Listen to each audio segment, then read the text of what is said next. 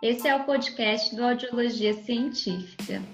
Mais um espaço para a gente compartilhar conhecimentos sobre audiologia e outros assuntos que sejam relevantes para a nossa área. Meu nome é Isabela Matos, sou fonoaudióloga e doutoranda em ciências. Meu nome é Maria Carolina Ferreira, eu também sou fonoaudióloga e doutoranda em ciências. Sejam bem-vindos!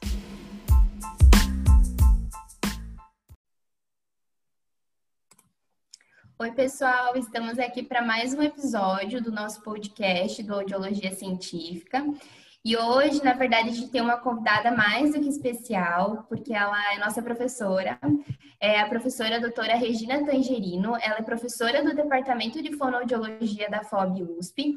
E olha só, gente, no momento ela está como professora visitante, fazendo estágio de pesquisa lá na University of Texas em Dallas, no, no The Hearing Health Lab. Seja bem-vinda, professora. Muito obrigada pelo, pela, por aceitar o convite, né? Eu quem agradeço, fico muito feliz. Hoje estou muito feliz mesmo, ganhei meu dia em estar aqui vendo vocês. Né? A gente já está com uma saudade acumulada desde a, do início da pandemia, que a gente já não, não, não encontra com vocês e agora ainda a gente está mais distante. Então, eu agradeço muito pelo convite. E, e, também eu fico, quando eu conheci o trabalho de vocês, né, eu vi no Instagram, ainda conversei com a, com a Maria Fernanda, né, que é a orientadora de vocês, fiquei muito orgulhosa, gostei muito dessa, dessa iniciativa de vocês, de trazer para perto da comunidade mesmo, né, um pouco mais da fonoaudiologia, especificamente da audiologia, e isso faz toda a diferença, né, então, outro dia a gente teve um uma palestra, na verdade, um, um webinar, né, da, do pessoal da, do, pessoal de um laboratório lá da USP de Ribeirão e a, o tema da palestra era uh, a ciência fora da, te, da Torre de Marfim, né, que é exatamente isso que vocês estão fazendo. Tirando esse conhecimento que a gente deixa muito técnico, muito que a gente tem essa vontade imensa de compartilhar, mas que muitas vezes ele acaba ficando dentro das nossas estantes, né, das estantes da universidade. E a gente quer que ele esteja a serviço da comunidade, né, principalmente quando a gente está dentro de uma universidade pública como a Universidade de São Paulo. Né. Então, eu fiquei muito feliz e muito orgulhosa pelo trabalho de vocês. E fiquei mais feliz ainda agora que vocês me convidaram para participar desse podcast. Ai, obrigada. Obrigada. A gente que fica feliz, né, Isa? E... Então, hoje a gente vai conversar um pouquinho sobre autoadvocacia, que você tem experiência nisso, né, professora? Então, para começar a introduzir o assunto, a gente gostaria de saber o que é a autoadvocacia, né, que vem sendo falado agora, é um assunto bastante atual. Uhum. É, então, a autoadvocacia, uh, na verdade, ela não tem uma só definição, né? Ela, ela diz respeito uh, a falar ou agir por si mesmo, né? Ela significa escolher o que é melhor para você e assumir essa responsabilidade de conseguir, né? Então essa é uma das definições, né? Mas é importante lembrar que ela ela não é passível de uma só definição, né? Porque ela remete a vários significados. Então, até um nome bem diferente, né, autoadvocacia, mas uh, tentando traduzir bem próximo mesmo do que do objetivo final dela é realmente você conseguir falar e agir por si mesmo. Né? Essa é a definição. E até ela é usada em outras áreas, né? Não só na fonoaudiologia. Eu fiz uma busca rápida só por curiosidade mesmo do termo e encontrei uhum. vários trabalhos de, de outras áreas, assim, que eu nem esperava encontrar, sabe? Eu achei bem é. legal. É, na verdade, ela vem aí já de um, movimento desde a década de 60 até um pouco antes disso, né, começando ali pelos direitos civis, na, né, ela se confunde muito com o termo empoderamento, né, autoadvocacia, porque o indivíduo ele se empoderar, e que esse termo muitas vezes a gente não gosta dele, parece coisa de super-herói, né? Me empoderar, é isso. Mas é, esse termo, até quem trouxe para o Brasil foi o mestre Paulo Freire, foi ele que, que trouxe para a gente, que, que definiu né, a tradução. E começou, né, depois desse movimento dos direitos civis, depois com as ondas do feminismo, e, e até chegar, então, uh, as pessoas com deficiência, né? E isso foi ficando mais forte lá pela década de 90, né? Então, e aí a gente, eu sinto isso, né? Pelo menos no Brasil, em relação às pessoas com deficiência auditiva, um movimento maior começando agora, né? Não mais recente, em relação às pessoas com deficiência auditiva, né? Mas ele tem aí um caminho histórico bem grande, vem sendo construído aí cada vez mais devido a essa complexidade que envolve a autoadvocacia. É, pensando em todas essas mudanças, né, em tudo que o movimento carrega em si, como a gente pode ajudar os nossos pacientes a desenvolverem a autoadvocacia? Uhum. Bom, hum, é engraçado a gente falar, né, em pensar como a gente pode desenvolver em nossos pacientes, porque uh, a autoadvocacia, ela está relacionada à pessoa, né, que vive aquela situação, aquela condição, né? Então, enquanto fonoaudiólogos, a gente vai ajudá-los, né, a desenvolver uma habilidade ou alertá-los, né, informá-los sobre uma habilidade, mas quem vai desenvolver, né, serão inicialmente a família, com uma criança bebê, né, e, e treinando essas habilidades ao longo da vida dessa criança, depois adolescente, aí adulto, né, mas como uma habilidade, né, a gente não nasce, não é nato, não é uma, não é a autoadvocacia, ela não é nata, eu aprendi, eu nasci, eu já vou desenvolver a autoadvocacia. Ela é uma habilidade, como toda habilidade, você tem que treinar. Para você treinar, você tem que ter alguém que saiba essa habilidade para te uh, ensinar. Então, o nosso papel é exatamente esse, né? A gente tendo essa informação, né? É, ficar, ficarmos atentos que isso seja também uma preocupação da família, né? Então, isso, esse é o nosso objetivo. Então, esses modelos que a gente pode passar para a família, que isso é ao longo da vida, e o objetivo, né, a gente tem aí alguns pilares da autoadvocacia, do que a gente quer desenvolver nesse conjunto de habilidades, e um primeiro deles é a eliminação de rótulos, né? Então, assim, por isso que a gente fala, ou quando a gente está dando aula ou fala com vocês, vai corrigir algum material de vocês e a gente vê lá escrito deficiente auditivo a gente já corrige, né? Não, é a pessoa com deficiência auditiva, que é a eliminação desses rótulos, né? Então, outro pilar é exatamente esse, né? Então, essa individualidade, né? Então, é a identidade própria, a pessoa, existe uma pessoa antes da perda auditiva. A perda auditiva é uma das características dessa pessoa, né? Então, dentro da terapia, a gente vai trabalhando aí com essas, com esses objetivos, né? Então, é, mostrar uh, para a família que essa criança ela precisa conhecer um pouco mais sobre o que, que é a perda auditiva, né? E na terapia a gente faz isso de forma lúdica, né? Então a gente tem alguns materiais, como por exemplo um, impressos, onde essa criança vai pintar os, os, locais, né? Onde dentro da, da, anatopia lá da cóclea, do desenho da cóclea ou da, da, da orelha, onde que é a perda dela, né? Isso pode ser feito com massinha e ela vai construir aí todo o caminho do som e, e, e vai conhecendo mais. Então, vai entendendo qual que é o papel daquela peça que está dentro da orelha, faz, né? Para que ela possa escutar, né? Então, esses, a gente vai fazendo isso de uma forma lúdica, né? Outra, outra, uh, outra forma, por exemplo, simular situações, né? Então, a gente trabalha muito com jogos, onde é, ela vai simular situações que podem acontecer, por exemplo, na sala de aula, onde ela é colocada para sentar lá atrás, é, uma situação, desafio. O que, que ela faz se acontece isso? Né? O que, que ela tem que fazer? Então, isso aí a gente vai trabalhando para que ela possa ter um dos outros pilares né, da autoadvocacia, que é essa autonomia. Né? Então, ela como cidadã, né, todos como cidadãos, a gente tem a, a, o nosso direito de escolhas, né?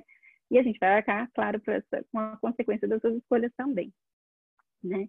Então, dessa forma, a gente vai treinando é, e antecipando algumas situações que vão acontecer. Mas ela é uma habilidade para aprendizado da vida toda. Então, a gente tenta antecipar algumas situações, a gente está atento a isso, mas ela vai ter que ser trabalhada a longo prazo, né, com a família. E hoje, assim, uma, essa, essa defesa dos direitos da autoadvocacia, é interessante que a gente está vivendo um momento muito significativo em relação a isso, que é o que vocês têm visto no Facebook, que a gente colocando lá a nossa, a, a nossa foto de perfil, escola especial não é inclusiva, né? Então, colocando o que, que é a, a inclusão, né? Por que, que da onde veio isso, né? Então, hoje a gente tem aí, teve em final de setembro, dia 30 de setembro, publicado aí um decreto sobre a nova política de educação especial, né? E que ela representou aí um retrocesso enorme no que a gente tem vivenciado dentro da educação inclusiva, né?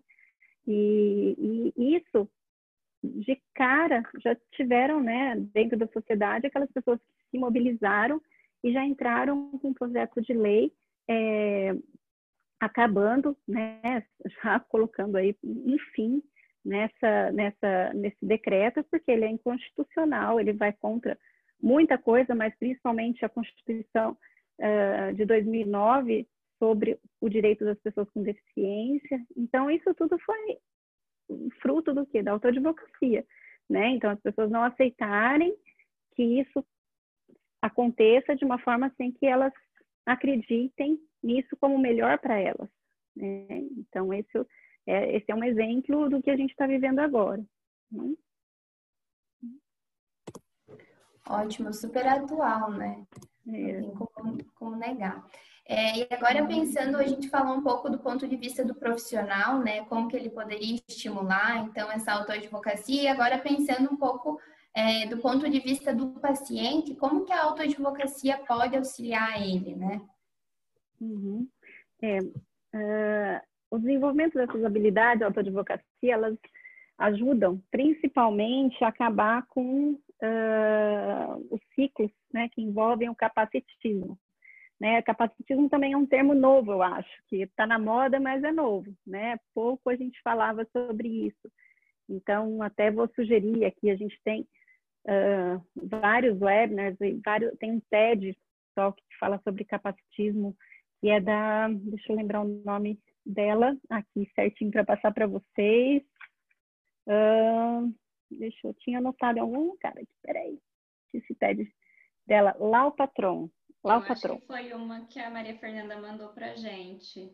Talvez ah, eu mandei para a feira, ela mandou para vocês. Ah, é. é. Acho que foi. É, muito bom. mesmo. Excelente. Ele é ótimo. Pode é. falar para o pessoal que está escutando o é. podcast é. assistir esse TED. Esse TED é muito bom que a gente tem uma uh, noção maior do que, que é realmente esse capacitismo, né? Então, e claro, esse movimento dos surdos que ouvem, né, da Paula Pfeiffer, uh, Desculpe Não Ouvida, Lacre Lobato, a gente tem aí a Luísa Rodrigues, que foi uma paciente nossa, que agora ela está publicando todo sábado também no Facebook um vídeo é, falando sobre o que, que é viver com a deficiência auditiva, como que foi isso para ela. Então, assim, esses movimentos, eles ajudam, né, a pessoa ela conhecer mais sobre a sua condição, né, dentro, porque na verdade é, é tudo sobre como desenvolver habilidades para viver no mundo sonoro, né? É isso, né? Como superar as dificuldades, né, de acessibilidade dentro de um mundo sonoro e que precisam de muitas adequações e essas adequações elas vão acontecendo conforme a necessidade e a demanda dessa pessoa nos diferentes momentos da vida dela, né? Então, é, é, é assim que a autoadvocacia vai ajudar, né? Então, por exemplo, agora a gente também, outra coisa muito, muito atual, a escola virtual, né? Então, como que isso tem sido para as nossas crianças com deficiência auditiva para vivenciar isso na, na, em casa, né? Então elas têm, o que que elas têm feito? Né? Elas têm utilizado a tecnologia, por exemplo, um microfone remoto, né, para você conseguir acoplar no seu computador, no seu smartphone, onde for que elas estão deixando para esse som chegar mais claro. Elas, né, essa família conversou com a escola sobre a necessidade da legenda, né, que isso que tem que ter para essa criança, né, e todas as outras acomodações.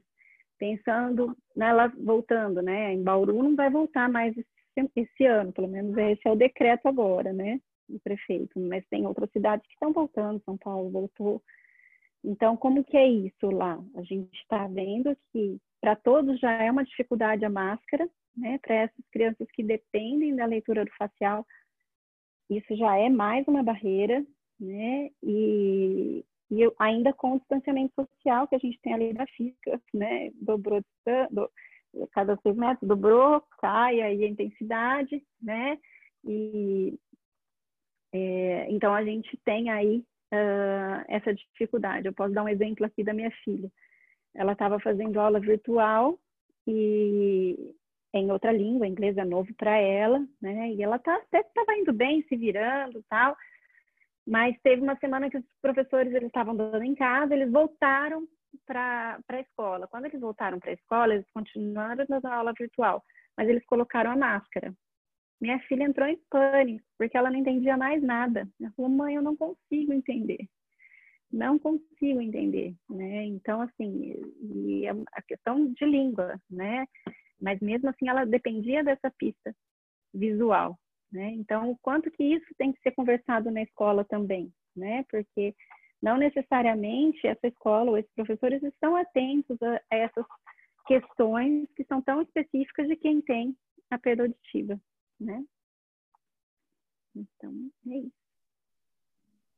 É, e fora o esforço auditivo, né, tem muitas, muitas demandas que não são contempladas, né? É, que as pessoas não falam muito sobre isso, mas pensa, sua filha tem audição normal, por mais que ela esteja exposta a uma língua que não é natural, está sendo um desafio muito grande. Ela ficou desesperada quando ela teve a aula com a máscara, né? Então, uhum. precisa realmente pensar nesses pontos para as pessoas que têm dificuldades auditivas, né? Que têm deficiência auditiva. Uhum.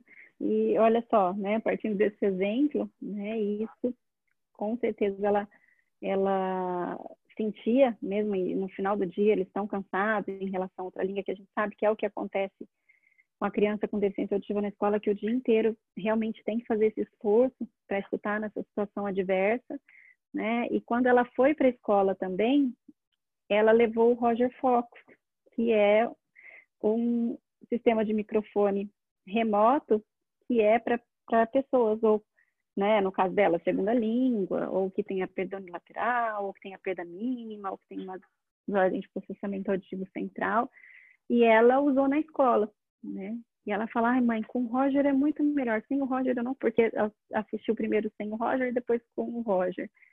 E, a, e ela não fica sem, e é ela que entrega para o professor, porque hoje aqui a gente não pode entrar na escola, né? Ninguém está entrando na escola, tudo é virtual também né? Tudo que eu tenho que falar com os professores ou lá é tudo virtualmente, por videochamada ou telefone. Então, ela que teve que ir lá falar como que o Roger funcionava, eu só falei que ela levaria, né? Mas ela que teve que mostrar, colocar lá para o professor, e aí todas as questões também de como é, é depois desinfetar o Roger, né? Então, toda a parte de desinfecção, de como limpar, porque entrega de um professor para outro, porque eles vão mudando de sala, né? Aqui. Adorei. Então, e ela que fez tudo isso. Olha o empoderamento aí, né? É, e ela, agora ela ficou super bem com o Roger, né? E ressalta também a importância dessas tecnologias, né? Que dão uhum. assistência uhum. mesmo é, para usuários de aparelho auditivo ou outros dispositivos né, de amplificação. É, existem essas tecnologias para facilitar mesmo, para diminuir um pouco os desafios né, que são enfrentados. E hoje, cada vez mais, né? Hoje, do como eles estão, o que a gente está vivenciando, se antes a gente tinha aí muitas vezes uma negativa em algumas situações ao uso da tecnologia, hoje isso ele vem aí como prioritário, né? Então essa tecnologia tem que estar tá bem, tem que estar tá funcionando bem e tem que ser usado. Exatamente. Perfeito. A Gabi é um exemplo, então. a gente precisa usar ela como exemplo aqui na, com os pacientes, né? E na nossa vida mesmo, de como saber realmente colocar suas prioridades, né? É, suas necessidades, saber conversar. Imagina ela, eu estou pensando ela orientando o professor, né, em uma outra língua, a usar um dispositivo eletrônico, um microfone remoto. Estou é. imaginando a situação. Então, daí a gente vê como a gente trabalha aí também, né? Tem que trabalhar com essa desmistificação da tecnologia. Né? Exato. Né? Porque para ela, porque para a gente parece que é muita coisa, né? E tem muito professor, né? O, o pai que fala, nossa, mas isso aqui é muito difícil de como vou orientar, como vai usar, vai usar certo para essa geração mais nova isso é natural.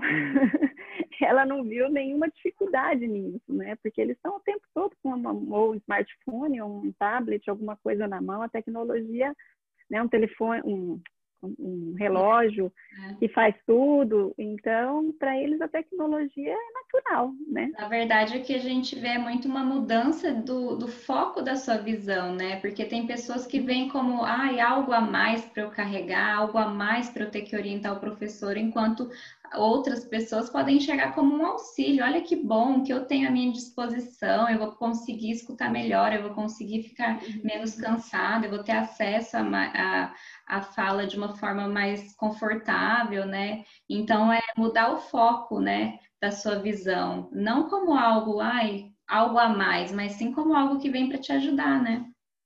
Exatamente. Um apoio mesmo, né, de acessibilidade. E a tecnologia ela auxilia até no sentido de da própria pessoa que tem a deficiência, né, ela se expressar, né, tem as redes sociais, hoje está tudo muito mais fácil, né, e democrático. Então, auxilia também nesse sentido. Sim, sim. Né? Muito do que a gente fica sabendo agora é pelas redes sociais, que é o que a gente está fazendo agora, né? É a primeira é a primeira via, eu acho, de comunicação hoje são as redes sociais. Então, antes do que a gente antes é, de, manhã a gente ia ver um jornal ou ia, né, para a gente saber quais são as notícias do dia, hoje a gente vai para as redes sociais, né? Então é assim disseminação de conhecimento, né? É, é dessa forma. É, tornando tudo mais acessível mesmo. E rápido, né? Sim, a velocidade está muito além da a gente que nasceu, né, na, nasci antes da, da, internet, aqui no Brasil, pelo menos. Eu sei que já existia outros mas na minha casa eu fui ter um computador, eu já era grande já. Cara, você não nasceu antes da internet. Ah, na minha casa a internet chegou, eu já tinha uns 10 anos já, viu? E assim, era aquela dificuldade, tinha que desligar o telefone, aquela briga, todo mundo querendo ter e-mail, MSN, uma coisa louca. Agora não, as pessoas... A Gabi, que a gente está dando exemplo, meus irmãos já nasceram com isso na mão, né? Eles não sabem o que é o mundo sem a tecnologia.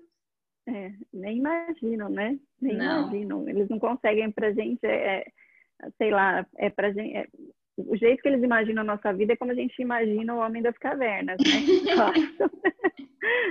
acho que é mais ou menos essa, essa, essa comparação que pode ser feita.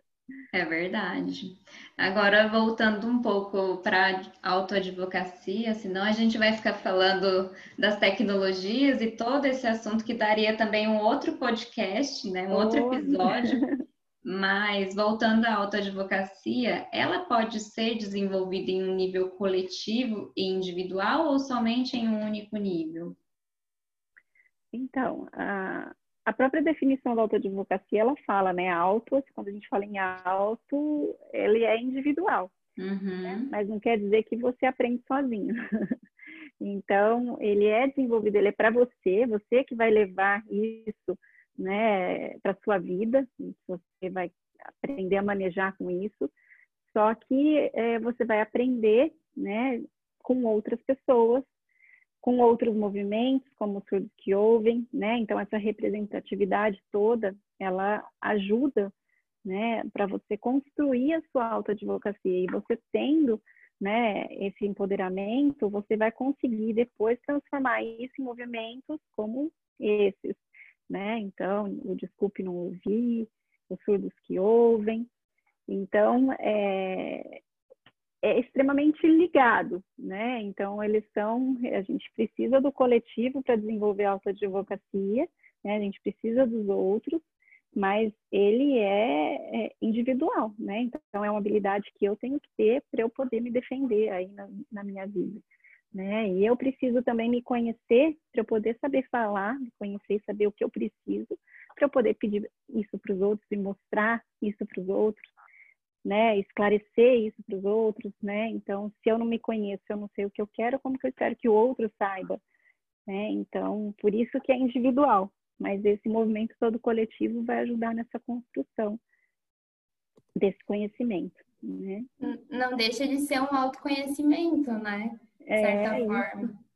É, e eu vi então, que você está com a, com a camiseta tô... do Surdos que Ouvem. É, as pessoas conseguir... que estão escutando não, não sabem mais, gente. Ela está com a camiseta do Surdos que Ouvem. É, vocês, vocês vão conseguir ver um trechinho só lá no Instagram, né, Isa? É. Mas é isso mesmo. Tá certo, então. É, agora, então, para a gente já ir finalizando o nosso podcast, é, a gente queria saber um pouco a respeito das pesquisas que a professora tem desenvolvido nesse sentido da autoadvocacia, né? E o que, que vem sendo aí observado de mais importante nesse assunto. Tá bom.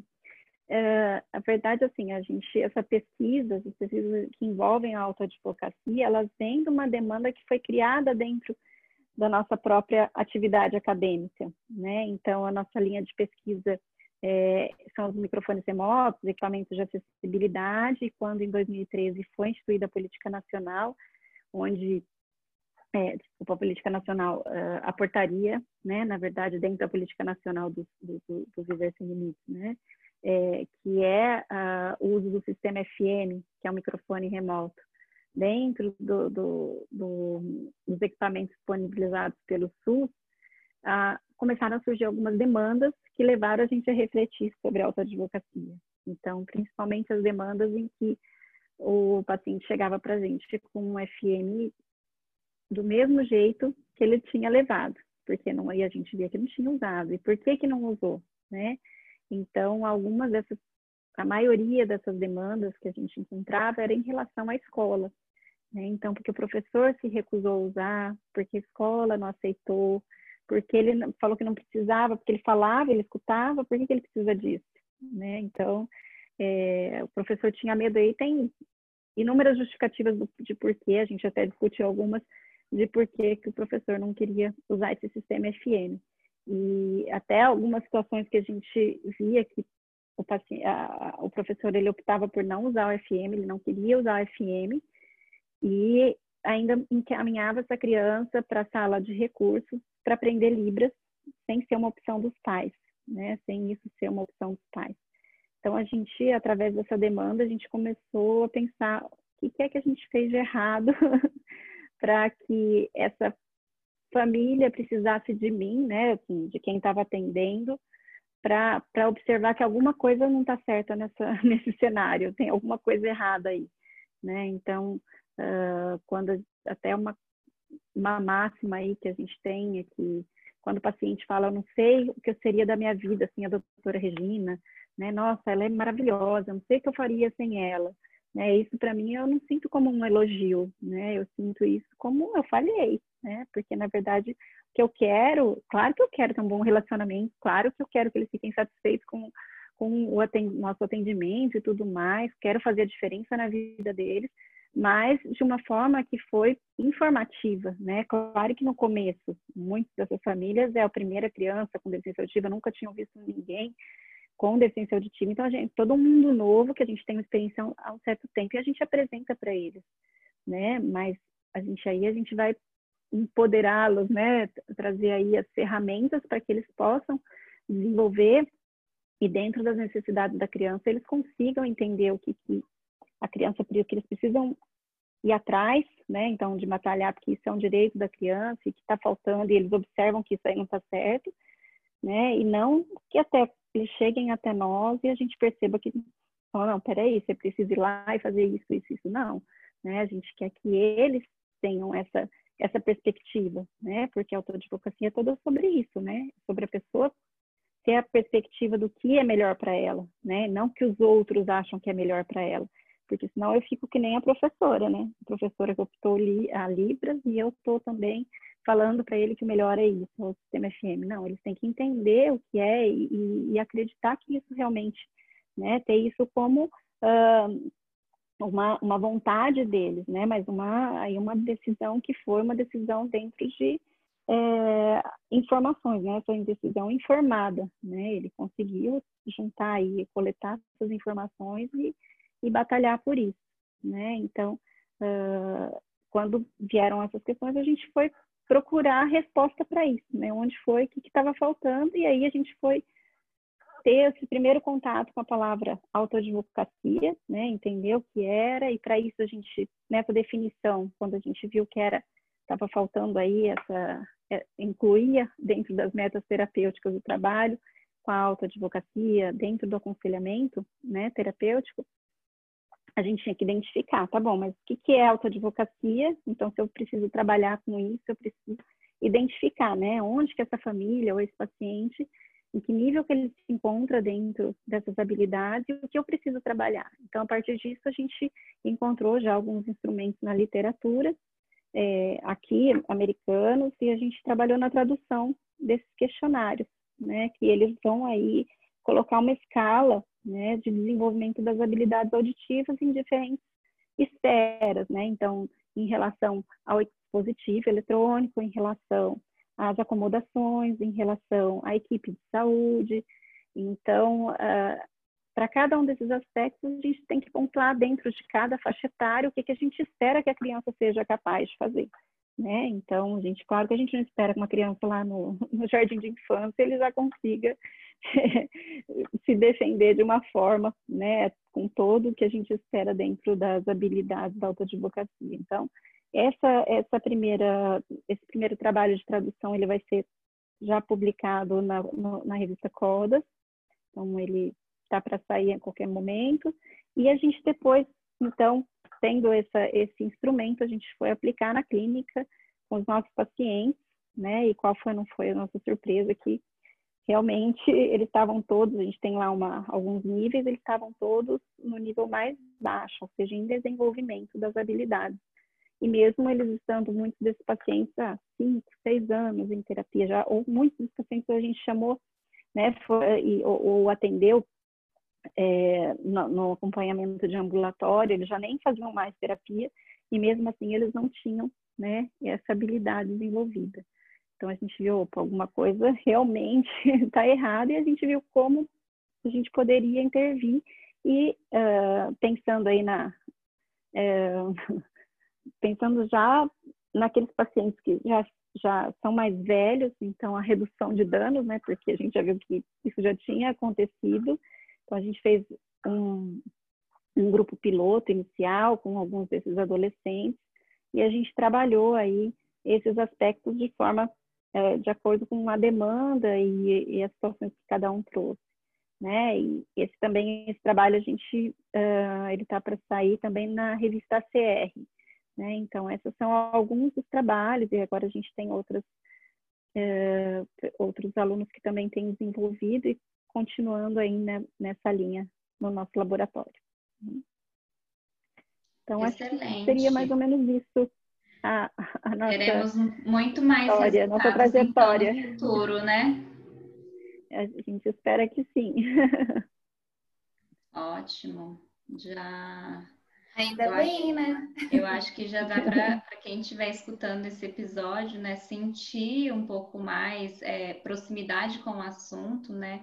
Porque a gente uhum. percebe que, que muitos profissionais mesmo não conhecem, né? Profissionais da, da área que trabalham mesmo com audiologia, com adaptação de dispositivos eletrônicos aplicados à surdez e, e não, não tem conhecimento sobre o tema e como tornar isso, né, prática na, na vida do paciente, né?